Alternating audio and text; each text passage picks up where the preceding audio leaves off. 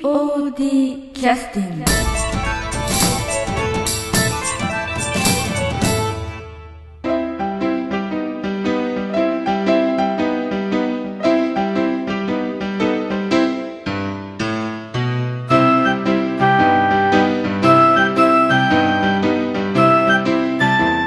劇団 POD ポッドキャスティングを始めさせていただきますこの番組は富山県を拠点としたアマチュア劇団である劇団 POD のポッドキャストです劇団員や関係者ミュージシャンやアーティスト他の劇団の皆さんにご出演いただきましてオリジナル制作の劇中音楽を交えていろんなお話をしている番組です劇団 POD のポッドキャスティングを始めさせていただきます私の右手からはいお願いしますはい、えー、門口英一です。よろしくお願いします。はいよろしくお願いしますはい南本清美ですはい、いありがとうございます、お願いします。お願いしお願いしまますす久保田剛ですはいお願いしまお願いすします。竹花雄一です。はいよろしくお願いします。今日はあのアンケートの方もですね振り返りたいと思ってるんですけど劇団 POD では公演を見に来てくださったお客様にアンケートとパンフレットと鉛筆をお渡しをして回収をしてそれをまあそこに書いてくださったお客様のまあ温かい、えーアンケートの内容をちょっと皆さんにちょっと読んでいただきまして、えー、と一つ一つちょっと振り返りをしたいと思ってますのでお願いします。はい、それからあとあのちょっともう一つありますけどもあの先ほどから貞子とかねいろんなキーワードで出てるんですけども実はこのアンケートにイラストが結構書いてありましてねちょっと全部ちょっとお読みするのはあれですけどもその、えー、とこれは何という役ですか金子。金えーっと、田淵金子ですうんといね。うことで詩人でアングラの芝居をの女王の卵というかうん将来的にですねそうですね。そういっはた役で非常にそういう意味では変わった感じ、えーそれであのまあ分かるようにあえて言うとすると戸川潤さん的な感じでしょうかねあちょっと変わった感じの、まあ、実際あれあの私あの近くでそのメイクの顔見てないので分かんないですけどどどんな感じのメイクされてたんですかい。ねで、死は半死人。人ですよね。死人じゃないんだけどなんいや、か二こ日目死人ですよね、確実に。初日はまだいいんですけど。 もうあの一回死んであのまた出てきた人みたいな感じあのいわゆるゾンビ的なう、僕もちょっとメイク直しましたもん。そう。ちょっとやりすぎだえと。要えはあのそれは自分でやってたのあ自分で。えれ本人が、ええああすごかったのなんかほん本当はちょっと暗い感じで、なん か内内内側にこもった感じのはいはいはいイメージが出せればそれでよかったのに、何を思ったの なんか土の中まで潜ってしまったみたいななるほどあの実際このイラストおそらくかなりインパクトあったんでみんなイラストに描いてくださってるんじゃないかと思うんですけども今これアンケートが目の前にありまして3人の方がそれぞれその似顔絵を描いてくださってるわけですねその田淵金子。金子さんはえーまあその詩人のペンネームはえーなんていう名前でしたっけい。白百合椿椿。椿とはいい。う名前のねこれいわゆるベレー帽かなんか被ってるんですかねえー、ベレーか。はい、そうですね。うん。で髪の毛が長くて、その油でべったりみたいな油はわかんないです ね。えあのサラサラヘアではないみたいなねではそうですねでメイクはこれあのまあロックあのヘビーメタル好きの人はよくわかるんですけどオジー・オズボーンメイクみたいななんかこう、目の周り真っ黒にするあー、えそんな感じの人ではないえ。です。そうですよね。じゃないねい生きとる人じゃないね、でちょっと顔色、ま、ちょっと白くしてあるっていうかそうです少し白めにしてあるっていう白目とか白でした。 ということでかなりインパクトをお客様に与えたとこれでいいですかって振り向かれたら怖いですでこのこの方は、えー、と以前にもちょっと POD でも紹介してますけれども第、えー、と3回公演ぐらいから、えー、と劇団 POD に参加いただいた新谷京子さんという方がいらっしゃってその,、えーその方の娘さんなんですね。えーえーっとですから、まあ、逆算すると39回公演を経て娘がまあ出てきたということでね、まあ、何人か今そういう方が出てきてらっしゃいますけどもね、えーっと某、えー南本さんという方も、 え某南本さー、ね、ボーナーもんですねんもう某えー娘さんもね、そういう形で参加されてますけどもね。高校時代には出ましたうねんということであの、まあ、ちょっとかなりあの頑張って演じられた役なんですけどねこう貞子 3D みたいなね、ええ お得感満載のお芝居はい、えということで、まあ、どこまでがあの田村小雪さんの演出でどどこまでこうバランス取ってやってらっしゃったのかっていうのはちょっと見ててねあのちょっと興味がありましたけどえうんあのしまあいなんていうかボン弁役の高高もそうですけども、自分でなんていうかやりすぎたってるとかやりすぎてないとか自分で考えてやったこととか結まあ構あるんですか、結ほとん構どないないですほとんどなんか結構ないです結構 ほとん全然ないですどあの演出してもらった枠の中でこなすという感じですかそうだったのか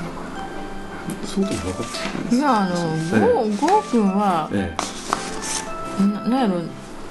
ゆ言ったこと素直に受け止めてええただひたすら必死でええ稽古してるんですよ、ええゴー君そそしてある時見たらああ上達したなっえ照れますからやめてくださいてええいやほんいや褒めてるかどうかは分からない照れますからやめてくださいあの彼の努力ええを引き出したんじゃないかなと、あうんーなるほどななだからあのこの貞子のじゃないわボンペンごめんいやいやボンベンさんともう一つあの田淵さん田淵 金子金子さんの、はい金子さんの方もやっぱそれにあの近く、まあ、ある程度演出の人が枠を作ってその中でやってもらってるって感じですかねただメイクについてはちょっと逸脱 してるそんなことですか、うん、そんな感じですかね止められませんでしたからねでボンベン役のベンの方は資産分けになってたんですよね資産ですねはい91分けとかそういうわけではないえですそういうわけではないですそうですかはい、一度また91分け挑戦してみられるといいと思いますねえな 何の話ですかえーじゃああのえーっとじゃあナモさんにリクエストちょっとお願いしようかなはいえっ、とうん流れ星からえーどうえっ、と今までかかってないえー一応なんか言ってみてください、えーあんまりまだ書けてないので、 えー、何をうーんえなんやろあのえーうん「キャー何すんのよ」 ああ最悪のデートうんじゃじゃ馬ならしみたいな感じあう取れない最悪三番の出会いえああの門口君があのグビンタされるビンターで殴られるえ そうなんですなんかグん、ーね、でもねれん練習ごとに殴られるんかと思ったら結構ね翔子ちゃん遠慮してあそうなんだ叩かないんですよあーあ要するに練習の時とかは、うんあのやっぱ無駄打ちしたらダメだう んほんまでグーで来たなはいじゃあ曲紹介よろしくお願いしはい、えます、ーと劇団 POD 第42回公演「流れ星」より、えー最悪の出会い」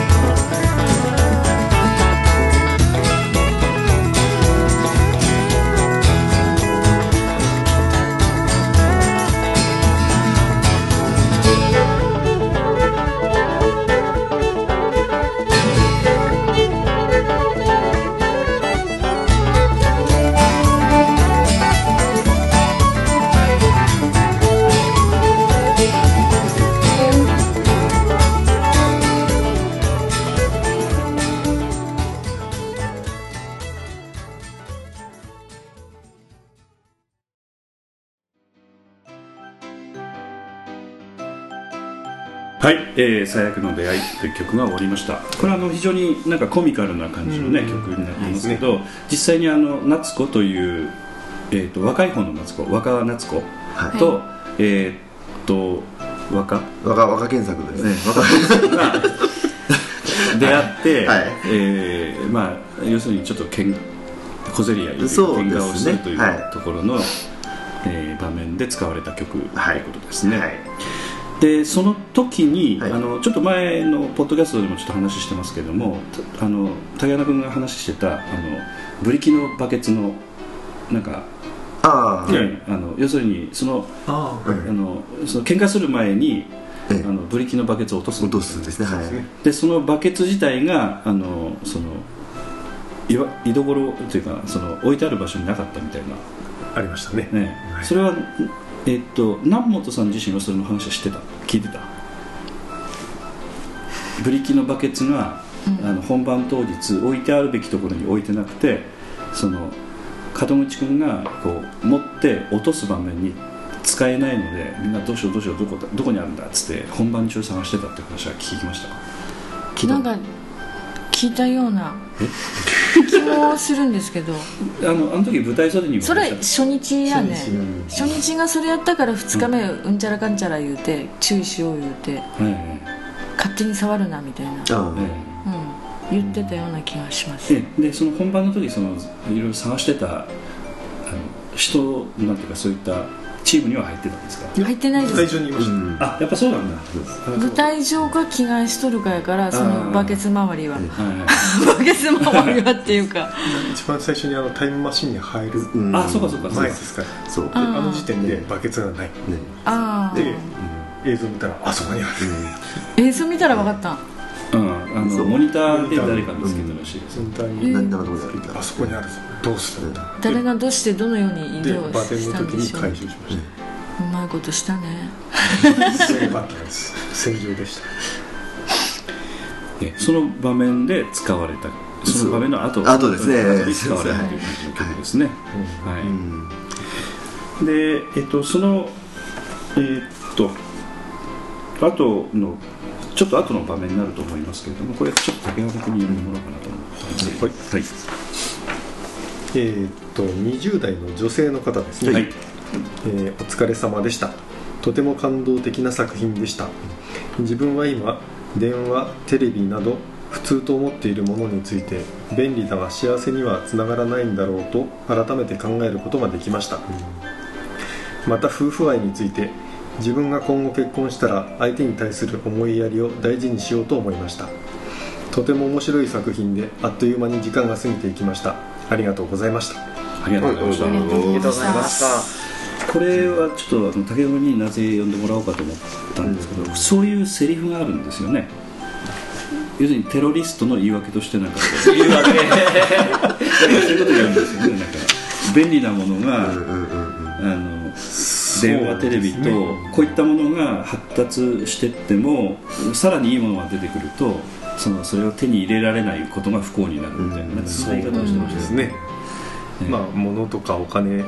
けじゃないんだよと、えやっぱり最後はやっぱり人と人とのその気持ちだとか、えええ愛情だとか、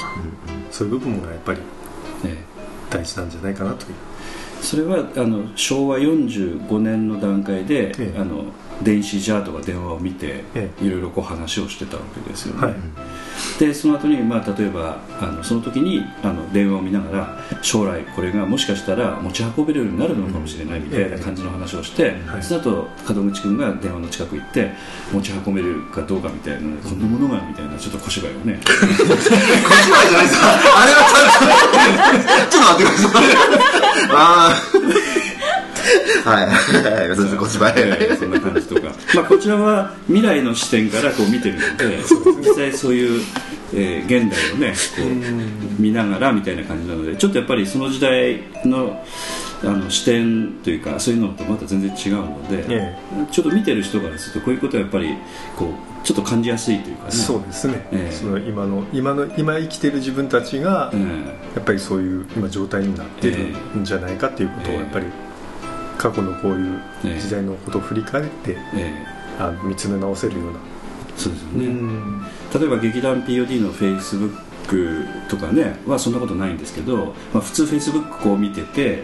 でまあ閉じたりして何の情報があったのかよくわからわけわからないただ時間が過ぎてただけみたいなね、うんそういった情報の収集の仕方に慣れてしまうとね常にまあ携帯とか触ってても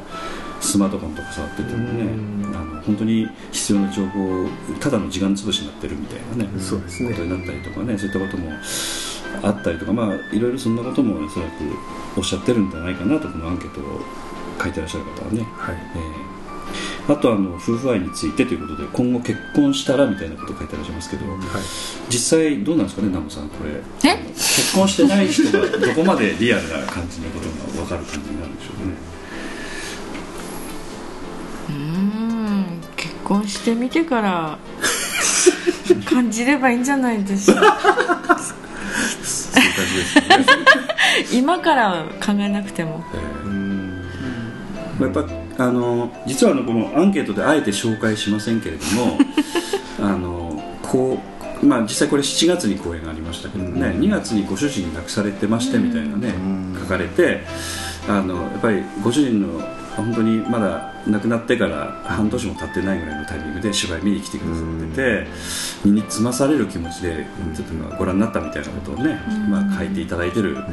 えー方もいらっしゃいましたけれども、やっぱあのそういうちょっと人生経験をするとかなりよりよくなんか感じられるぐらいにちょっとあのなんて言いますか非常に、えーまあ、若い年代の方もそれなりには分かっていただけるんでしょうけれどもねあのかなり年配の方にも説得力がある芝居だったんじゃないかなというふうに、ちょっと感じましたねなんかまあまあとかくありがちうんこの冒頭シーンってえいうのはーありがちなシーンなので、えーえうーん、それが最後のシーンであーってえちょっとちょっと変えてみようかなちょっと一言付け加えようかなみたいなー気それは持ねちになられるような間柄の一言夫婦さんたちならいいなみたいなあの要するに家帰ってからというそうそうそうそうねお客様がね、何気ない、はねうんことなんだけど、本当にちょっとあのこの方はおそらく若い方でね当然これからうん20代の方なのでうん結婚されるという形ですけどね、うんあの意外とあのテロリストの先生あのなんか説得力あるんでちょっと悔しかったんですけどね私見ててね,、ね爆弾作ってる割には結構いいこと言うなええそうなんですよ、ね検索ちょっと言いくるめられてますからそうなんですよねじゃあしょうがねえなって言っちゃいます けどちょっとしょうがねえなって言っちゃいます爆弾やっちゃいないやっちゃいないまあ実際に本当にその辺が非常に身につまされる感じがねちょっと感じましたね、はいえー、とじゃあこちらについてはこれはちょっはいと金持ち君にちょっとはい、じゃあ、えっとこちらはですね、えー、30代の女性の方ですありがとうございます、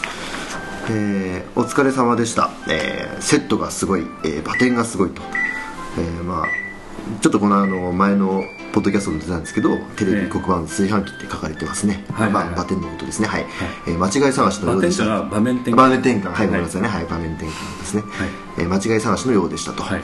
えーマリー役の、えー村田さん、えー声も通ってハマり役だったと思います、はい演出も兼ねていらっしゃってお疲れ様でしたとはいはいはい田村小幸さんは村田幸子さんだったということでしょうかそういうことなんですかねこれ、えーやばってますな、えーすごいで すね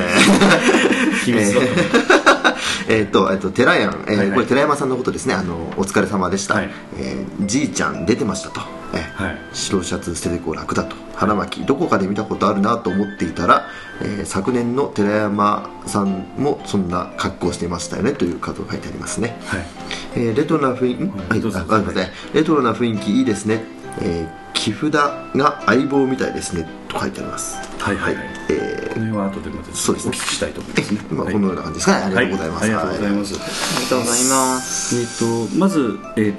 とまあ、場面転換がすごいということで場面転換の時ナモンさんなんかどういう役割されてたんですか画面転換私何もしてないであそうなんだ着替えてましたあそう ですか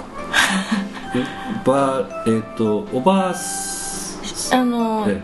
平成から昭和に変わるときにはい、普通のなんかふエプロンつけてた服からうんちょっとちょっと昭和っぽいようなまあもう本当にもんぺい姿みたいな、えー、割烹着のもんカッポギとりあえず、あの終わったらすぐ着替えてみたいな感じなんで、十分時間ありましたかあの時はああありましたありましたでもぼーっとしとったらなくなりますみたいな、はいそうそうですねえっとこの中で暗転の時に役割持ってた方っていうのはえっと自分もちょっと着替えがありましてああはいそうはいです二人で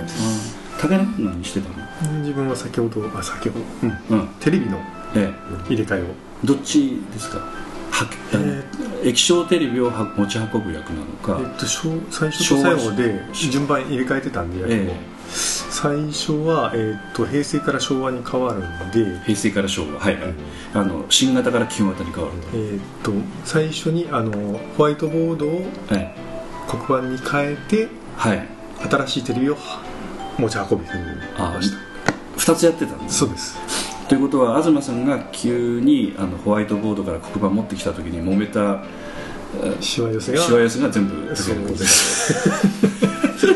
ねなんかすぐ引っかからんの引っ掛けれんのってうん何何それそのホワイトボードも引っ掛けてあるその作ったところが、ええパッと入れ替えれるような作りになってなくてああそうなんだそうえ暗い中でやらなくちゃいけないんであー要するにこうなんかえっ、と金具みたいなものフックにがあって、ええフックちっちゃい穴のフックだったので、はいはい入らねえよ暗いところでみたいなところでで結局どうされたんですか大きいものに取り替えてちあーょっと入れやすくなるほどなるほどそれでも真っ暗の時は難易度高いですよね難易度高かったです、うんねなんだかんだで片っぽ入ったけどもう片っぽが入らない、ということで、えー、と最初の暗転の時はあのこう耳を少しじーっと音楽聴いてるとええ「あずま」と そういう声が聞こえるということ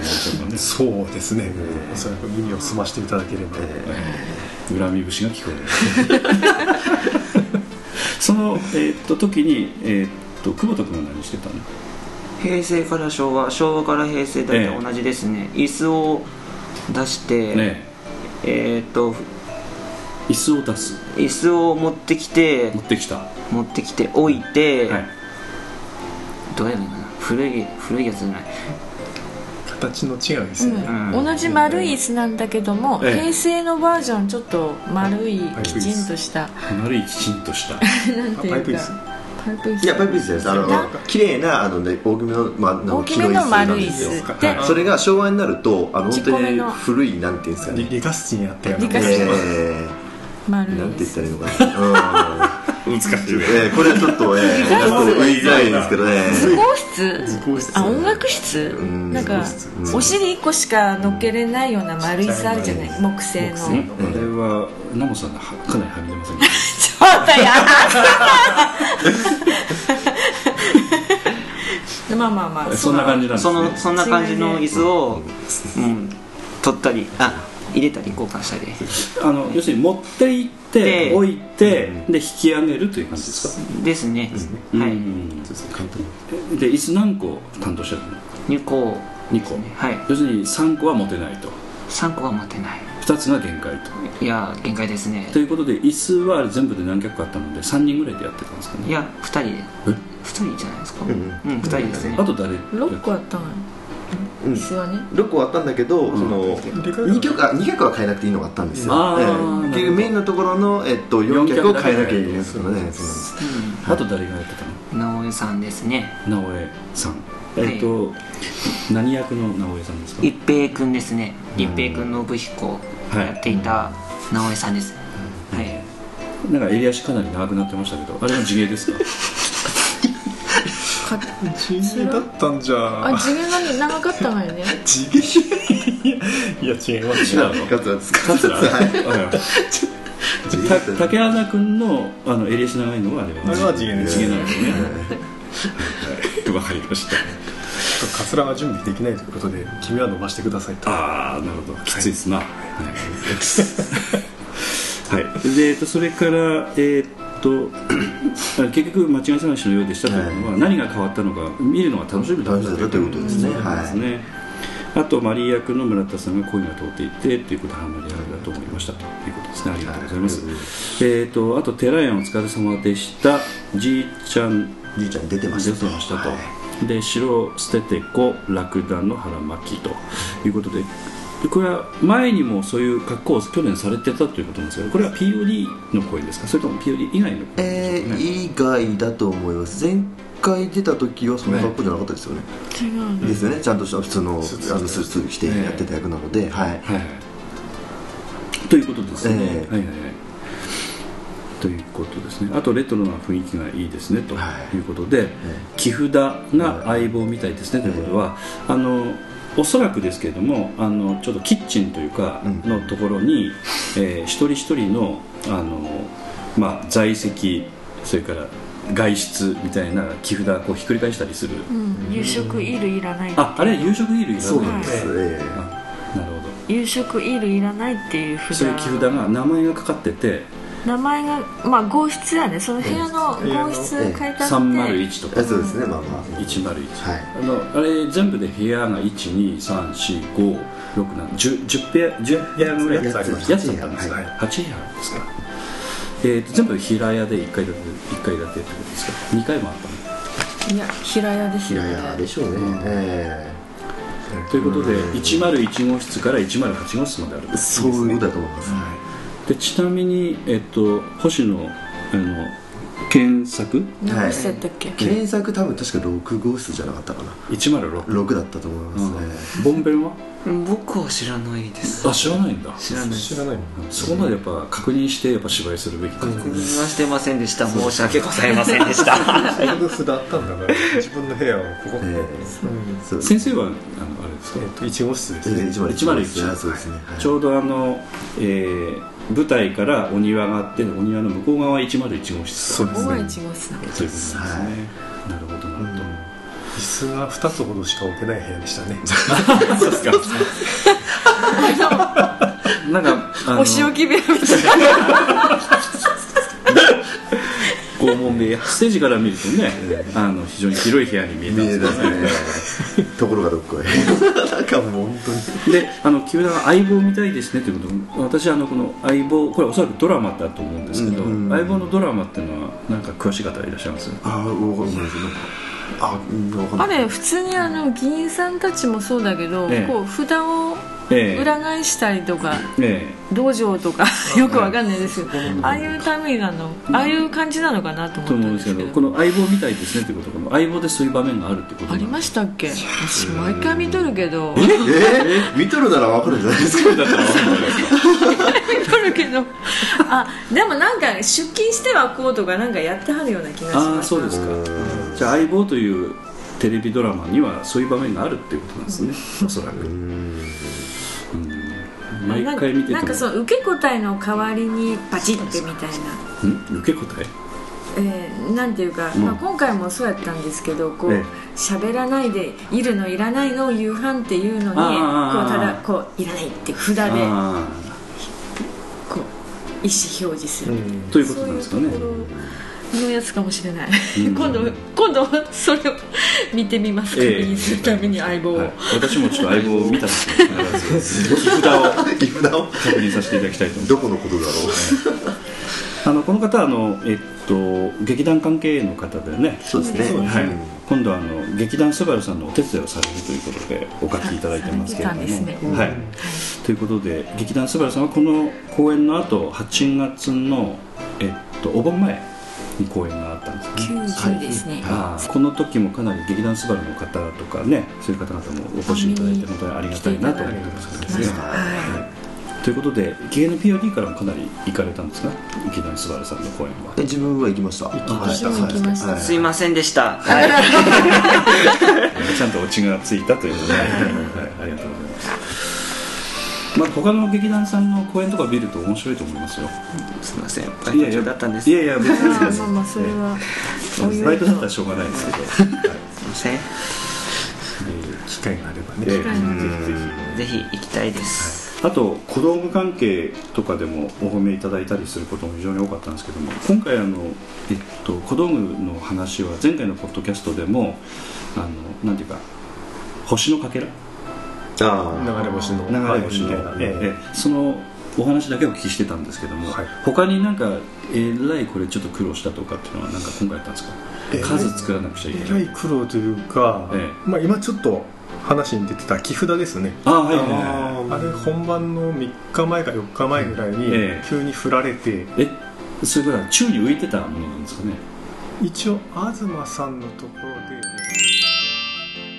劇団 POD ポッドキャスティングでは皆様からのメールをお待ちしております劇団 POD の芝居を見たことのある方はもちろん富山から遠く離れた方で全くご覧になっていない方からもどなたでも結構ですのでお便りをお待ちしていますメールをお送りいただいた方には劇団でオリジナルで制作をしております、えー音楽 CD または音楽ファイルをプレゼントさせていただく予定ですメールアドレスはマスターアットマーク POD-world.com master アットマーク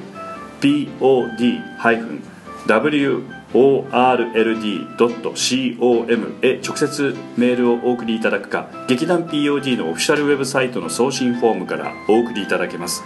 Google などで劇団 POD と検索してください劇団 POD のオフィシャルページのトップ画面のインターネットラジオのリンクを開いてくださいそのポッドキャストのページに番組へのメールはこちらからとリンクが貼ってありますそちらからお送りくださいもちろん Apple の iTunes ストアのこの番組のページのレビュー欄からの感想もお待ちしていますまたオフィシャルページのトップページに Twitter と Facebook のリンクも貼ってありますので Twitter フォロー Facebook いいねもお待ちしておりますそれでは次回まで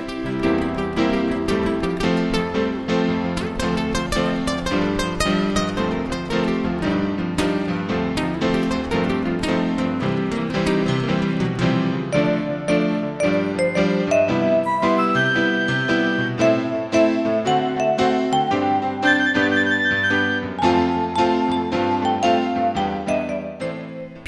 POD キャスティング